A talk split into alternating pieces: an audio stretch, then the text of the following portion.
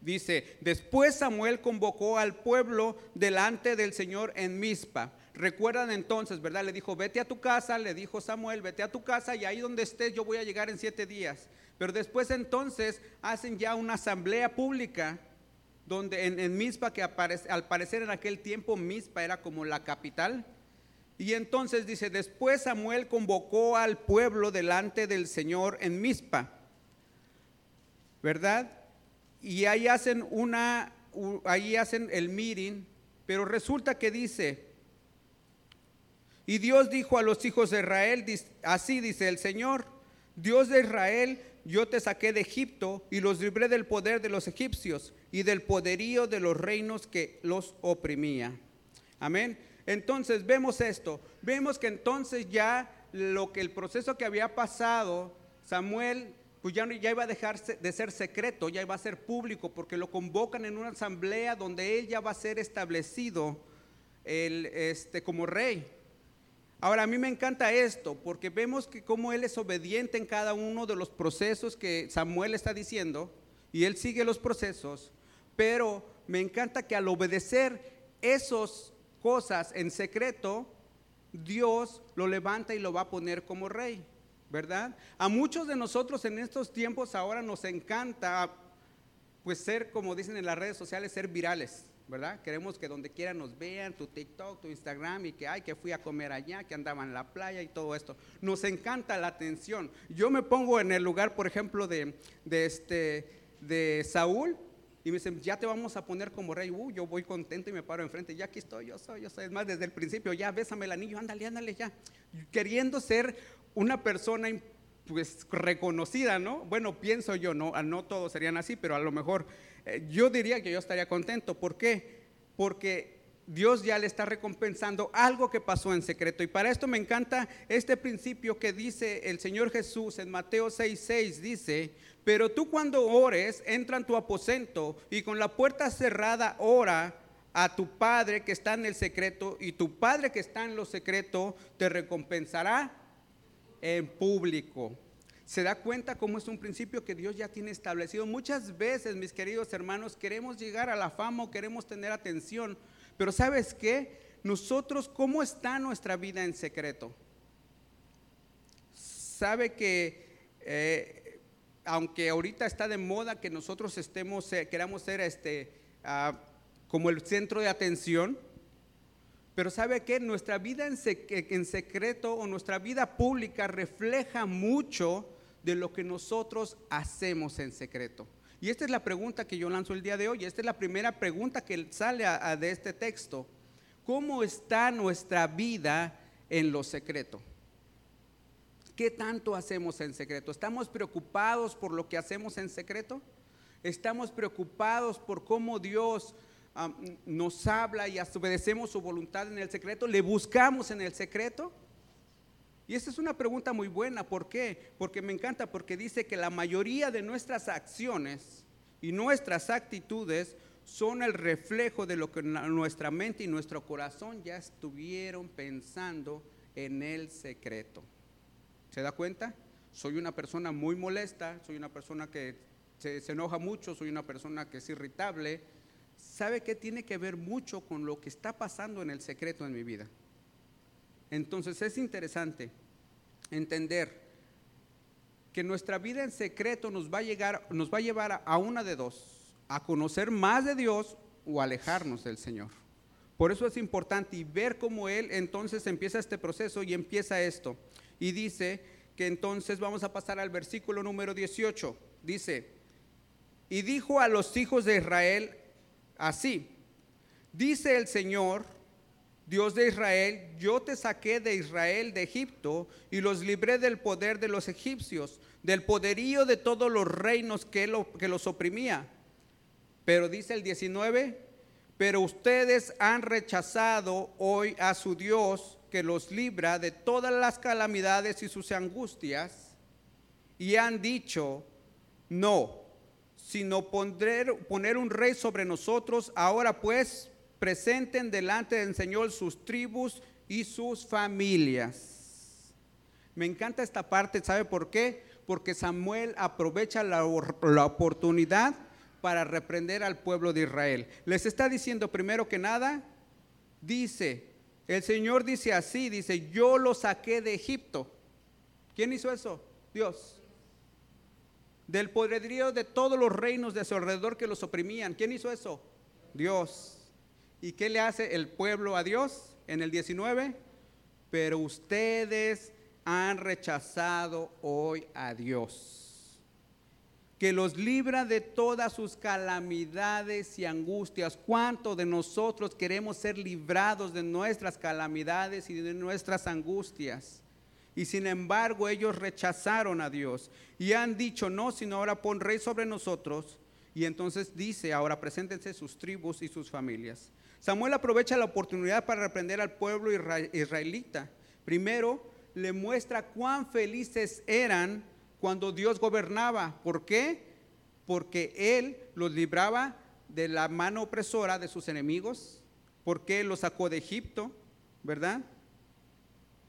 Y les muestra qué, tan felices eran en aquel tiempo, pero también les dice, les hace ver que han rechazado a Dios. Están quitando el gobierno de Dios por el gobierno de un rey y el rey como ser humano tiene tantos defectos así como usted y yo. ¿Por qué? Porque somos seres humanos. Ahora, y viene esta pregunta aquí a este, a, este, a este tema con respecto, ¿cuántas veces nosotros, mis queridos hermanos, hemos tomado decisiones que no le agradan a, a Dios, que sabemos que son malas, pero las hacemos como quiera, nos las pasamos por alto? ¿verdad? Y sabe que al menos a mí me ha pasado y yo sé a veces que estoy mal. Y digo, pues bueno, pues ya ni modo. ¿Por qué? Porque a veces queremos agradar a la gente que está a nuestro alrededor. ¿Por qué? Porque a veces, y yo lo digo tal vez los esposos, los hermanos, los, este, los tíos, los hijos, los papás, porque muchas veces tenemos que tomar una decisión que no le va a agradar a tu esposa o a tu esposo o a tu mamá y tienes y la tomas la decisión sabiendo que aún en, en eso estás en contra de la voluntad de Dios. Nos ha pasado, a muchos de nosotros nos ha pasado. Y sabe que las consecuencias son duras, mis queridos hermanos. Pero entonces ahí nos damos cuenta, entonces, ¿a quién queremos agradar? ¿A Dios o a los seres humanos? Fíjese que me encanta esto. Las decisiones, y el pastor me pasó un libro en el cual estoy, estoy este, meditando, donde dice que las decisiones difíciles, las decisiones críticas, no son fáciles de tomar. La mayoría de las decisiones difíciles o críticas o contundentes que van a cambiar tu vida son las más difíciles de tomar porque nadie va a estar de acuerdo en eso. Entonces, ah, para tomar una decisión, definitivamente tenemos que consultar la voluntad de Dios. ¿Por qué? Porque podemos tomar decisiones constructivas o destructivas, lo cual nos va a llevar a un lugar tal vez separado de Dios. Entonces es bien, es bien importante. Ahora, usted tal vez no me comprende todavía lo que estoy queriendo decir. Va a decir, bueno, pero es que yo siempre he tomado mis decisiones conforme al corazón de Dios, porque así nos sentimos como que bien espirituales de repente.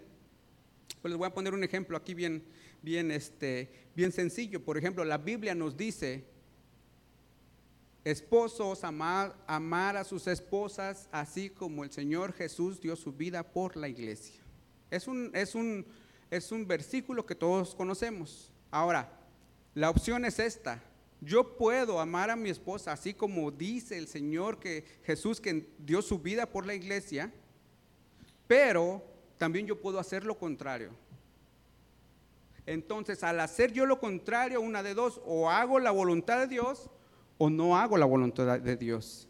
¿Y eso a qué me va a llevar? A, tomar una decisión y eso nos va a dar una, son dos diferentes resultados. Igual las esposas, así dice.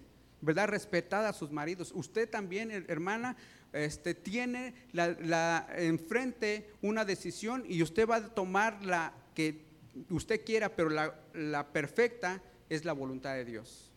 Respetar a sus esposas. Igual los hijos. Tenemos todos los días, mis queridos hermanos, nosotros tomamos decisiones críticas, decisiones que tienen que, este, cambian, pueden cambiar el destino de nuestra vida. Ahora, lo más acertado es que nosotros hagamos y busquemos la voluntad de Dios. Ahora, ¿cómo sabemos cuál es la voluntad de Dios? Bueno, hay un libro, mis queridos hermanos, el cual se los recomiendo y se llama la Biblia, donde nosotros podemos buscar. Él tiene la voluntad perfecta para cada uno de nosotros. La cuestión está en que muchas veces, pues queremos eso, queremos ser virales, queremos ser atendidos, queremos ser el centro de atención. Pero si no estamos haciendo la voluntad de Dios, esto va a ser pasajero. Entonces es bien importante para nosotros encontrar nuestro verdadero camino y nuestra, la verdadera voluntad de Dios para cada uno de nosotros. Tenemos que consultar la Biblia, hermanos. No podemos tomar decisiones sin consultar a Dios. Y vemos ahorita las consecuencias, ¿verdad? La Biblia es la voluntad de Dios para nuestras vidas, así que tomemos decisiones que le agraden a Dios. Vámonos al, al versículo 20. Dice, Samuel hizo que se acercaran todas las tribus de Israel, ¿verdad? No faltó ninguna tribu, hizo una asamblea y se juntaron todas las tribus. Y fue escogida, fíjese, me encanta esto, porque hacen un sorteo, echan así como suertes. Y entonces buscan y sale, dice, y fue escogida por sorteo la tribu de Benjamín, ¿verdad? Entonces se hizo que se acercara la tribu de Benjamín por sus familias y fue escogida la tribu de donde viene Saúl, ¿verdad? Y después se hizo otro sorteo y sale escogido Saúl. O sea, se da cuenta, otra vez vemos la soberanía de Dios Muchas veces pensamos que jugar juegos al azar o tener sorteos es algo como que, bueno, es un sorteo, pero aún en eso el Señor tiene control. Vamos a jugar una suerte, no, Dios tiene el control incluso hasta de eso. Y entonces cae la suerte sobre la familia de Saúl y lo escogen a Saúl, hijo de Cis, y fue escogido. Pero cuando, no le, cuando le buscaron, no le pudieron hallar. Imagínense, el rey que lo van a ungir ya está diciendo, ya lo, ya lo, ya lo escogieron, ya salió su nombre y ya está, que está todo preparado y él no se encuentra ahí. Entonces, posibles cosas por las cuales él no estaba ahí, decían, dicen los comentaristas, dice, pues la más lógica probablemente es que él estaba asustado. Y yo creo, imagínese, un día era con una gente común y corriente y a la semana después ya iba a ser rey de toda una nación. ¿Cómo no nos iba, cómo no iba a darle miedo, verdad? Y, este, y me encanta esto también. Dice, Saúl ya sabía que iba a ser el rey porque ya lo habían ungido, ya le habían dicho, pero él permite aún así que Dios le demuestre y le confirme que sigue siendo él el que lo va a poner. Ahora cuando escuchamos precisamente en el versículo anterior que decía que han rechazado a Dios, pues ¿quién quisiera ser rey cuando están diciendo, pues han rechazado a Dios? Que no es la voluntad de Dios poner a un rey, pero aún así lo van a hacer, Dios lo permite. Pero imagínate cuántos de nosotros quisiéramos estar en un lugar de líderes cuando sabemos que nadie nos quiere o que estamos en contra de la voluntad de Dios. Entonces sí, sí, lo más lógico es que él estuviera asustado. Saúl ya sabía que iba a ser rey, pero aún permite que Dios haga su parte. Entonces él está confiando en como, ¿se acuerdan? como en el, en el, capítulo pasado, perdón, en, las, en el bosquejo pasado, que decía, va a pasar esto, y va a pasar esto, y va a pasar esto. Entonces aquí él estaba como queriendo confirmar una vez más lo que iba a pasar y entonces así lo hace. En el 22 dice, volvieron pues a consultar al Señor y dijo, llegó, llegó ya el hombre aquí? Y el Señor respondió, sí, está escondido junto el equipaje. O sea que resulta que el rey se fue a esconder. Se fue a esconder donde nadie lo viera y lo tuvieron que ir a sacar de allá debajo de las maletas o donde estaba todo y de ahí lo fueron a sacar. Dice, probablemente él era consciente de su incapacidad natural de gobernar una nación. ¿Verdad? Ya cuando vemos ese monstruo, eh, imagínense, pues para, no eran solamente este, unos dos mil o tres mil, era, imagínense, toda una nación. Y está enfrente todos y le hablan su nombre y tiene que pasar enfrente. Yo pienso que le dio así como pánico escénico y no, no quería subir. Pero Dios aún lo van a sacar de donde, de donde el equipaje, donde estaba escondido.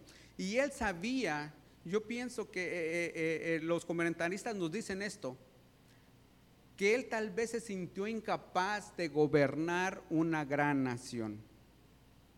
Y me encanta esto porque cuando yo estaba leyendo esto, eh, me, vino este ejemplo donde hay una película, yo sé cuántos, ya no hay muchos de mi edad, ¿verdad? Pero por ahí, ¿alguien se recuerda de la película de Rocky? De las, de las series esas de Rocky, que, que era un boxeador, ¿verdad? Y hay una pelea donde la va a pelear y este y pues está bien contento y bien emocionado y pues así todo. Y su entrenador le dice, ¿sabes qué? Esta batalla, esta pelea no la vas a ganar con tu corazón. ¿Por qué? Porque tienes muchas ganas de pegar, pero para ese tipo de ese tipo de contrincante, ese tipo de enemigo, tú necesitas prepararte y tú necesitas eh, una, una, estrategia y necesitas un sistema y necesitas algo que te entrenes, crecer. No nada más es tu corazón, porque con el corazón vas a dar mucho, pero no vas a dar lo suficiente para derrotar a alguien así. ¿Cuántos de nosotros no hemos estado en esto? Que creemos que podemos las batallas, pero creemos que nuestras fuerzas son suficientes, pero nos dan, de repente nos dan una revolcada y nos damos cuenta que no Necesitamos una estrategia, necesitamos un sistema para entender y poder ir a pelear contra esos enemigos. Entonces es bien importante, yo pienso, y las comentaristas nos dicen lo mismo, que lo, más posible es que él se sintió incapaz. Él dijo, yo no soy capaz de dirigir toda esta nación que está enfrente de mí, y le dio miedo. Pero Saúl estaba ahí para apoyarlo, ¿verdad? Confirmando, confirmando que él iba a ser el rey, ¿verdad? Ahora, mis queridos hermanos, para entender esto, nosotros, mis queridos hermanos, que conocemos al Señor, tenemos que depender del Espíritu Santo para esto.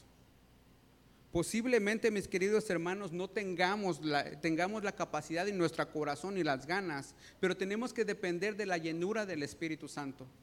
¿Por qué?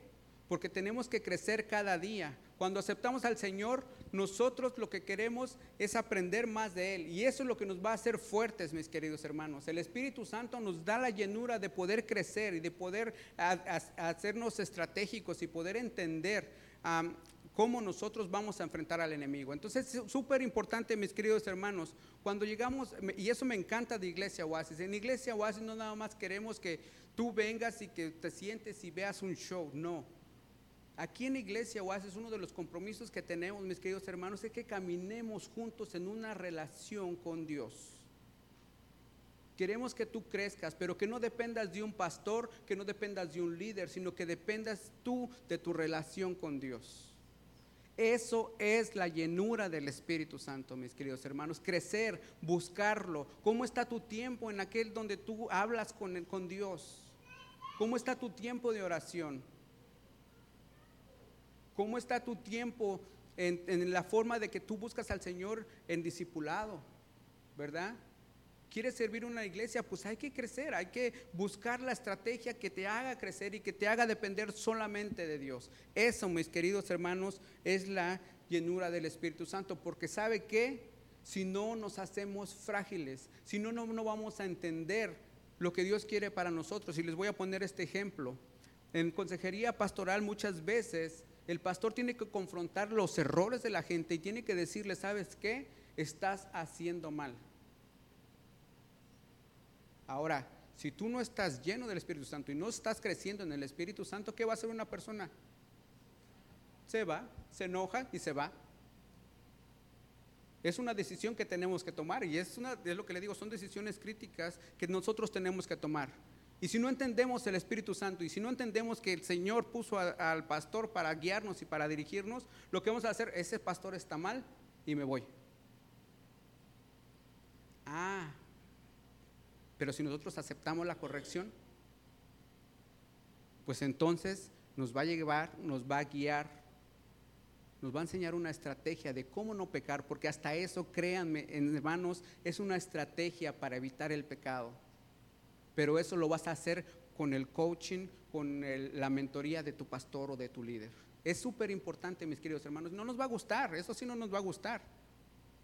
Pero poco a poco tenemos que ir creciendo, hermanos, teniendo una relación con Dios, conectarnos con Dios. Es sumamente importante porque la llenura de Dios es lo que nos trae la madurez. No la madurez como el mundo la pide, sino la madurez en el Señor. Amén. Y dice el 23, y corrieron y lo trajeron allí. Y cuando estuvo en medio del pueblo, de los hombros arriba sobrepasaba a todos. Y Samuel dijo a todo el pueblo, ven, ahora al que el Señor ha escogido, en verdad que no hay otro como él entre todo el pueblo. Entonces todo el pueblo gritó y dijo, viva el rey. ¿Se da cuenta, mis queridos hermanos? No estaba presente Saúl, de repente lo sacan de por allá, lo traen y resulta que era altísimo. Dice que él volteaba a ver ninguno, volteaba a ver a todos hacia los lados, no había ninguno de su estatura. O sea que él le sobrepasaba a todos. Y entonces dice, cuando estuvo en medio del pueblo, de los hombros arriba sobrepasaba a todos, y Samuel dijo a todo el pueblo, ven al que el Señor ha escogido. ¿Se da cuenta? En verdad que no hay, era, si se dan cuenta, él era diferente. En ese aspecto era diferente porque no era igual a todos. Y entonces Señor, ven, es diferente a ustedes, lo, ya él lo escogimos. En verdad no hay otro como él. Cuando el pueblo se dio cuenta que era diferente, que era alto, fornido y así, pues dijo, oh, pues entonces se dejaron llevar y entonces el pueblo gritó, viva el rey. Así de sencillo, así de fácil, entra a gobernar un rey. ¿Verdad? Por la apariencia. Ahora, no quiere decir que Dios se equivocó. Más adelante vamos a ver cómo trabaja Dios con Saúl. ¿Verdad? Entonces el 25 dice, entonces Samuel dio al pueblo las ordenanzas del reino y las escribió en un libro, el cual puso delante del Señor y despidió Samuel a todo el pueblo y cada uno a su casa. Y esta es la parte que me encanta y la parte que me interesa y la parte a donde yo quería llegar. ¿Se dan cuenta que el ser rey no nada más es venir a ordenar? Cuando Dios está poniendo un rey, primero es porque lo pone Dios. Dice, entonces Samuel dio al pueblo las ordenanzas del reino, ¿verdad? Y las escribió en un libro. Se da cuenta que no era nada más ser rey y que, y que ya voy a gobernar y ahora pues se me antoja esto, tráeme un helado de fresa y ahí va corriendo el siervo a traer un helado y sóplale aquí, ¿no? No. El pueblo tiene sus responsabilidades y el rey tiene sus responsabilidades. Y Dios dice que se tienen que escribir, ¿verdad? Que las escribió y las puso delante del Señor, las presentó delante del Señor. Ahora, esto es lo que a mí me impacta, porque en Deuteronomio 17, 14, que son casi 400, 500 años antes, Dios ya sabía que su pueblo se iba a ir por una línea diferente. Y entonces les voy a leer precisamente eh, Deuteronomio 14, 17, 14, donde habla precisamente de esto, porque entonces iba a haber estatutos, iba a haber reglas, iba a haber, este, tenía que obe- obedecer órdenes, pero también el pueblo se tenía que comprometer. Y dice ahí en Deuteronomio, si usted me quiere acompañar y si no, no se preocupe, aquí lo tengo, es un poco corta la, la, este, la cita bíblica, así es que dice, instrucciones acerca del rey, en Deuteronomio 17, versículo 14. Y fíjese, es el Señor hablando, Dios hablando. Cuando entres en la tierra del Señor, tu- que el Señor tu Dios te va, te da, y tomes posesión de ella y la habites, fíjese, tal vez digas, quiero tener un rey como el que tienen todas las naciones que me rodean. ¿Se da cuenta que hace 500 años el Señor ya sabía que se iban a desviar y que iban a pedir rey? Y para mí esto me impactó, hermanos, porque yo dije, wow.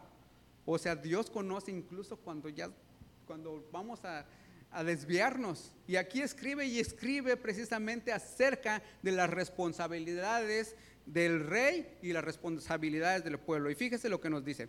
Dice, y tal vez digas, quiero tener un rey como lo tienen todas las naciones. Si es así, o sea, si eso pasa, nombrarás como, como tu rey a quien el Señor tu Dios escoja.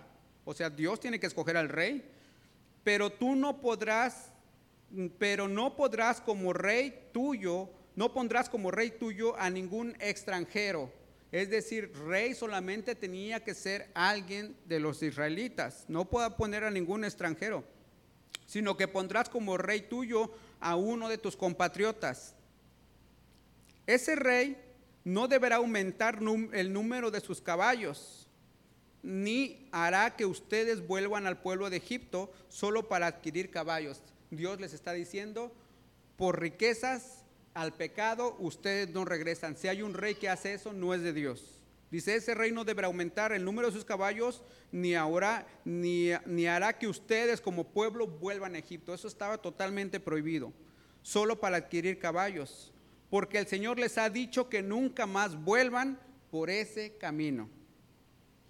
Para que su corazón no se desvíe, tampoco deberá, para, deberá tomar para sí muchas mujeres. Estatuto de Dios debe tomar para sí muchas mujeres. David tuvo siete, Salomón tuvo mil. Y si le seguimos, pues todos, la mayoría cayó en esto. Pero Dios dijo, para que no te desvíes, no tomes muchas mujeres. Y sin embargo lo hicieron, mis queridos hermanos. Pero se da cuenta cómo Dios ya sabía que iba a haber un problema ahí. Y sí vemos que la vida de estos reyes que tuvieron muchas mujeres fue una, este, un fracaso total al último y vemos cómo se desviaron del Señor. Dice, ni tomará para sí oro y plata en abundancia, o sea que no será avaro. Y una vez que haya ocupado el trono de su reino, fíjese, me encanta esto, escribirá un libro, escribirá, escribirá en un libro una copia de esta ley para sí mismo, semejante al original que está al cuidado de los sacerdotes levitas. Mis queridos hermanos, dice la Biblia, cualquiera que anhela obispado, buena cosa quiere. Si alguno quiere ser líder, y si alguno de nosotros que está aquí está en ese proceso de ser líder, una cosa es bien importante que el Señor nos está diciendo. Dice que en este caso le está diciendo, haz una copia de este libro que viene siendo el libro de la ley y estos estatutos que él estaba dando para el rey. Dice que tenía que hacer una copia escrita y quedársela a él. O sea, yo digo, al escribir, pues algo se te tiene que pegar, no se te va a quedar así. Pero después dice así, dice, haz una copia de esta ley para sí mismo semejante a la original, a la que está al cuidado de los sacerdotes levitas. Y fíjese, y la tendrá a la mano y la leerá cuando todos los días de su vida para que aprenda a temer al Señor su Dios y para que cumpla todas las palabras que están en la ley y estos estatutos. O sea, no nada más era el punto de ser rey y que yo voy a mandar y hacerme caprichos, sino que también tenía que escribir una copia de estos estatutos y tenerla a su mano para que cada vez que él la ocupara, pero algo que me gusta mucho, dice, la tendrá a la mano y la leerá todos los días. Mis queridos hermanos, si nosotros queremos ser líderes, y si nosotros queremos que Dios nos respalde y si queremos nosotros estar o estamos en un proceso de estos, ¿sabe que Nosotros estemos en compromiso de leer la palabra de Dios todos los días. Todos los días. Y que dice que aprendamos, no nada más que la leas, sino que la practiques y la uses en tu vida diaria. Y este es un punto sumamente importante porque muchas veces nosotros tomamos decisiones que no van de acuerdo a la palabra de Dios y no tanto porque no por, por, este, por negligencia, sino porque no leemos la palabra de Dios. ¿Cómo vas a entender un Juan 3:16 en tu vida cuando estás enfrente de alguien? Porque de tal manera vino el Señor al mundo y le vas a explicar esto. ¿Cómo lo vas a entender si no lo has leído? ¿Cómo vas a entender que tenemos que ir a las naciones a predicar el Evangelio, bautizándolos? ¿Cómo lo vamos a entender? ¿Cómo vas a practicar este versículo, este pasaje, si no lo hemos leído? Entonces lo que está diciendo, que tenemos que leerlo para poder aplicarlo en nuestra vida. Y entonces su, su responsabilidad era esta. La leerá todos los días de su vida para que aprenda a temer al Señor su Dios y para que cumpla todas las palabras de esta ley y de estos estatutos y las ponga por obra, es decir, no nada más las va a leer, sino que las ponga por obra. Así su corazón no se colocará por encima de los hermanos, aun siendo rey, Dios protege que no se ponga por encima, ni se apartará ni a diestra ni a siniestra del mandamiento, a fin de que, de que tanto él como sus hijos prolonguen sus días de su reinado en medio de Israel. 500 años antes, hermanos, ya le está diciendo, cuidado cuidado. Importante, ¿no? Vamos al versículo 26 del de, capítulo 10 de Samuel. Dice, Saúl también se fue a su casa en Gibea y con él fueron los valientes cuyos corazones Dios había tocado. En ese momento, cuando ya lo, ya lo, ya lo ponen como rey, Fíjese, dice que Dios ya había tocado los corazones de unos valientes y se fueron tras de él, ¿verdad? Y era su nuevo ejército. Era ya su nuevo ejército y iban a ir con él, iban a hacer lo que él les dijera, iban a batallar, porque en, en realidad reinado en aquel tiempo no es como lo que conocemos ahorita, como nos lo pintan las películas, que te sentabas en un trono y, y ya están ahí echándote aire y que con el gato acariciando aquí al lado. No, en aquel tiempo era pelear las batallas. Y el primero que iba enfrente era el rey. Entonces, teniendo un ejército, ya se estaba organizando, pero no lo escogió él, se lo puso Dios. Amén. Y pero fíjese, no siempre todo va a ser como nosotros queremos, porque siempre va a haber oposición algo que nosotros tenemos que entender, mis queridos hermanos, ya seas líder en tu trabajo, en, tu, en la iglesia, ya sea que estás empezando un ministerio, ya sea que Dios está usando, sabes que siempre va a haber oposición, ¿verdad? Apenas tenía minutos de rey, tal vez horas de rey, pero ya estaban hablando mal de él. En el versículo 27 nos dice, pero ciertos hombres indignos dijeron, ¿cómo puede éste salvarnos? Y lo despreciaron y no le trajeron presente alguno, pero él guardó silencio. O sea, resulta que no le llevaron presente, pero el único presente que llevaban fue un insulto. Y tenía horas, minutos tal vez de ser rey. Ahora no esperemos yo quiero que entienda esto, mis queridos hermanos. Cuando hacemos la voluntad de Dios, y se los dije hace rato, no esperemos que todo mundo nos aplauda. Siempre va a haber oposición. ¿Por qué? Porque hacer la voluntad de Dios no es fácil. Cuando hacemos la voluntad de Dios, mis queridos hermanos, vamos contra corriente. Porque el mundo tiene unas ideas y nosotros tenemos la voluntad de Dios y las ideas de Dios que, que predicar. Entonces, mis queridos hermanos, no esperemos que esto sea fácil, pero tenemos a Dios con nosotros. Cuando nos, Él no utilizó una tarima para levantarse, sino que Dios mismo lo puso. Y estar en un lugar así, ¿sabe qué? Trae problemas. Pero eran los problemas que Él estaba eh, aceptando porque Dios así lo quería. Entonces, mis queridos hermanos, habla precisamente, dice, fueron con Él unos valientes cuyos corazones había tocado. Un punto muy importante, mis queridos hermanos, en Lucas nos dice el Señor Jesús, el que está conmigo es conmigo y el que no es contra mí. Es un tiempo, mis queridos hermanos, en que nosotros reflexionemos. ¿Qué tanto estamos haciendo nosotros para la obra de Dios? ¿Somos aquellos valientes que estamos junto con el rey, apoyándolo en sus batallas? Haciendo lo que nos dice, los que Dios ya nos tocó el corazón y queremos servir? ¿O somos aquellos indignos que están diciendo este no nos puede salvar y estamos despreciando al que Dios ya puso como rey? Ahora, aquí no estamos hablando de ningún rey, aquí el único rey es el Señor Jesús. Estamos dispuestos a pelear la batalla con Él. Somos aquellos, mis queridos hermanos, ¿sabe cuáles son las armas más fuertes que nosotros podemos tener como iglesia? En Iglesia Oasis la arma más fuerte que tenemos es el Evangelio de Cristo y la oración. Qué bonito es, mis queridos hermanos, que lleguemos aquí y ver a todos alabando al Señor, orando al Señor. Qué bonito es cuando eh, nos juntamos allá afuera y oramos para empezar el servicio. Se está orando por las familias que van a venir, por aquellos que van a conocer. Qué bonito es eso, mis queridos hermanos. Eso es ser parte de los valientes, porque no cualquiera lo va a hacer. No cualquiera va a apartar su tiempecito para venir y orar. Es importante, mis queridos hermanos, que entendamos. Si no estamos, dice la palabra de Dios, si no estamos con Él, estamos contra Él.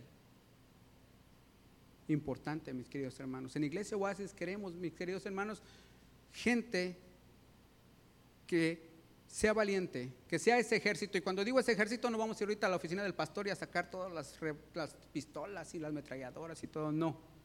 Lo que queremos es gente que esté dispuesta a orar, gente que esté dispuesta a vivir el Evangelio, a crecer en el Evangelio, para que cuando esta persona se apodere del Evangelio lo va a compartir y va a ser de ejemplo y testimonio para todos. Entonces, mis queridos hermanos, no seamos ese tipo de personas que obstruyen el camino, ¿verdad? No seamos esas personas que para todo decimos no, pero cuando queremos que se hagan las cosas no vienen. Este es un llamado, mis queridos hermanos, para ser valientes. Este es un llamado para seguir a Jesús, no al hombre, a Jesús, porque la Biblia dice, maldito el hombre que confía en hombre. Queremos confiar en el Señor Jesús. Y Él no nos va a defraudar, porque Él no es, él no es mentiroso, ¿verdad? Dice la palabra. Él no es hijo de hombre para que mienta, ni, ni, es hombre para que se arrepienta. Entonces, mis queridos hermanos, entendamos esto. Cuando venimos aquí a la iglesia a servir, no servimos a nadie, servimos al Señor Jesucristo. Seamos valientes, mis queridos hermanos, para dar ese pequeño paso. Conéctese, mis queridos hermanos, en Iglesia Oasis. Usted tal vez no entiende eso de la, de la membresía. Tal vez usted no entiende eso de los discipulados. Conéctese, mis queridos hermanos. Es un tiempo para crecer. ¿Quiere entender para dónde va la iglesia? Conéctese con nosotros. ¿Quiere entender qué, de qué se trata Iglesia Oasis? Conéctese con nosotros. Pero sabe que Dios le va a ir moldeando cada día mientras usted tenga la disposición y la disponibilidad de servir a Dios.